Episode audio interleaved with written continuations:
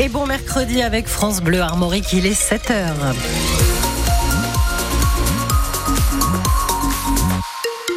La météo de ce mercredi en Bretagne, encore du froid. Attention aux gelées parfois glissantes par endroits. Météo et point route complet après le journal de Justine Sauvage. Et un coup dur pour les usagers de la ligne B du métro de Rennes. On a appris hier qu'elle ne pourrait pas reprendre du service avant le printemps. Annonce faite par Nathalie Appéré, maire de Rennes et présidente de Rennes Métropole, qui a expliqué aussi pourquoi la ligne était en panne à nouveau depuis le 3 janvier, Eric Bouvet. À cause d'une pièce mécanique qui a cassé sur l'une des rames. C'est une pièce qui se trouve au niveau des bogies, c'est-à-dire le chariot sur lequel sont fixés les essieux, et qu'on va remplacer par des pièces neuves, sachant qu'il y en a quatre sur chacune des 25 rames, d'où ce délai de l'ordre du trimestre. En attendant, la ligne de bus relais va être améliorée, son tracé va être raccourci entre Clenay et Gailleul via République et les bus Chronostar vont être renforcés dans les quartiers qui ne seront plus desservis. Il y aura aussi de meilleures correspondances vers le centre-ville pour les lignes qui arrivaient au terminus, mais ce ne sera pas avant un mois car il faut revoir les plannings des 600 conducteurs, les horaires de correspondance ou encore les implantations d'arrêt la métropole dit réfléchir à des dédommagements, sachant que déjà en février, les abonnés ne paieront que 50% de leur abonnement, un geste d'un million d'euros en réponse à la précédente panne de fin d'année. Et toutes ces infos, vous les retrouvez sur francebleu.fr. Nathalie Appéré, euh, maire de Rennes et présidente de Rennes Métropole, et l'invité de France Bleu Armorique à 8h15 ce matin pour revenir sur cette panne de la ligne B et sur ses conséquences. Le voyageur d'un TGV Brest-Paris est mort hier matin. L'homme de 42 ans avait raté son train. Il a donc décidé de s'y accrocher. Il a tenu ainsi 4 km avant de chuter mortellement. Le trafic a été totalement interrompu entre Brest et Landerneau pendant environ trois heures. Accident mortel du travail aussi hier matin à la chapelle Chanson près de Fougères en Ille-et-Vilaine. Un homme travaillant pour une entreprise d'élagage a été écrasé par un tronc d'arbre âgé de 50 ans. Il n'a pas pu être réanimé. À Rennes, deux policiers ont été blessés légèrement hier lors d'une intervention quartier du Blône. Un jeune à scooter qu'il voulait contrôler leur a foncé dessus. L'un des fonctionnaires a été touché à l'épaule, l'autre au genou. Conducteur du deux roues a finalement été interpellé et placé en garde à vue. Et puis à la Guerche de Bretagne, une maison a pris feu cette nuit vers minuit rue des Peupliers. Les deux occupants sont indemnes. Ils ont été recueillis par leurs voisins. À 6 heures tout à l'heure, 53 pompiers étaient encore sur place pour éviter la propagation des flammes à une seconde habitation. Le courant a donc été coupé dans le secteur. À peine nommé, Gabriel Attal est parti dans le Pas-de-Calais hier. Premier ministre de l'audace engagé pour la cause de l'école. C'est ainsi que Gabriel Attal s'est présenté lors de la passation de pouvoir avec Elisabeth Borne hier à Matignon. Ensuite, il est donc parti au chevet des victimes des inondations et leur a promis 50 millions d'euros d'aide d'urgence.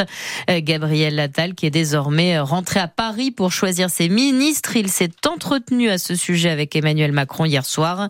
Le plus jeune Premier ministre de l'histoire de la Ve République sait que ce remaniement s'annonce compliqué, Elia Bergel. Que faire des ministres qui ont menacé de lors de l'adoption de la loi immigration Sans majorité absolue à l'Assemblée nationale, Gabriel Attal doit s'appuyer sur les autres partis pour faire passer des textes. Il faut donc ménager un équilibre droite-gauche lors du remaniement.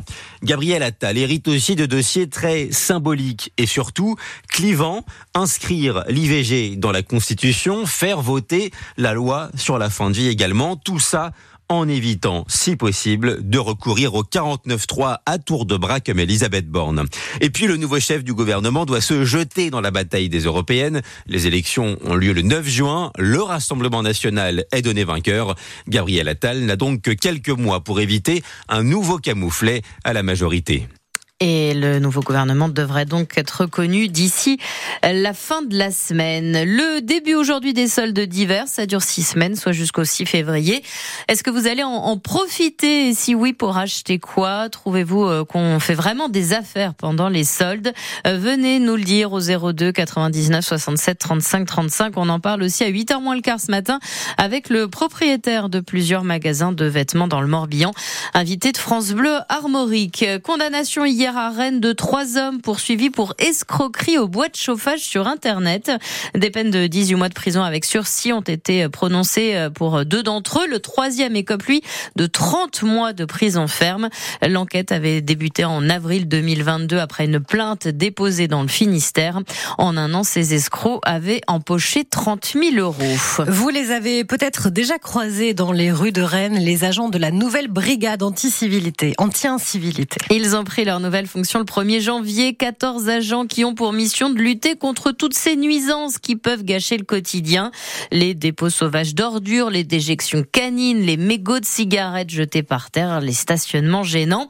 Vous avez suivi certains de ces agents en pleine action dans le centre-ville de Rennes, Loïc Guélec. Oui, avec des agents à pied, mais qui peuvent être aussi en vélo ou en voiture, facilement reconnaissables avec leur uniforme bleu, flanqué dans le dos d'un bandeau où est inscrit Brigade anti-incivilité. Olivier On a des rangers pour la marche prolongée, on a un pantalon euh, semi-imperméable, le gilet pare-balles, euh, le talkie-walkie. Place du Parlement, un camion de ramassage des ordures ménagères est gêné par une voiture en stationnement.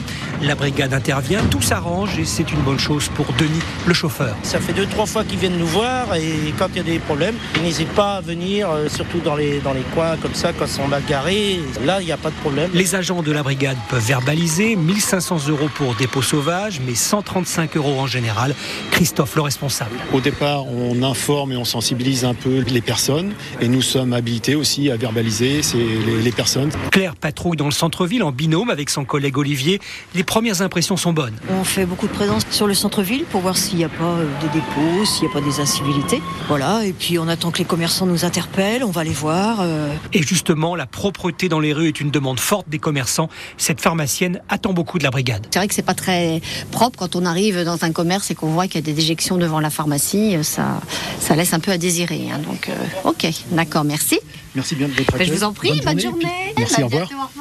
Un reportage de Loïc Guélec et les agents municipaux de cette brigade anti-incivilité patrouillent tous les quartiers de la ville de Rennes, cinq jours sur 7. Une date à retenir pour les supporters rouges et noirs. Le Stade Rennais recevra Marseille le dimanche 21 janvier à 21h pour les 16e de finale de Coupe de France. Un match qui sera bien sûr à vivre sur France Bleu Armorique. Les handballeurs français jouent ce soir à 18h le match d'ouverture de l'Euro. C'est contre la Macédoine du Nord. Les Bleus qui courent après un titre de champion d'Europe qui leur échappe depuis dix ans maintenant. Enfin, c'est le retour des pièces jaunes. Vous savez, l'opération qui récolte des fonds pour améliorer le quotidien des enfants et des jeunes adultes hospitalisés.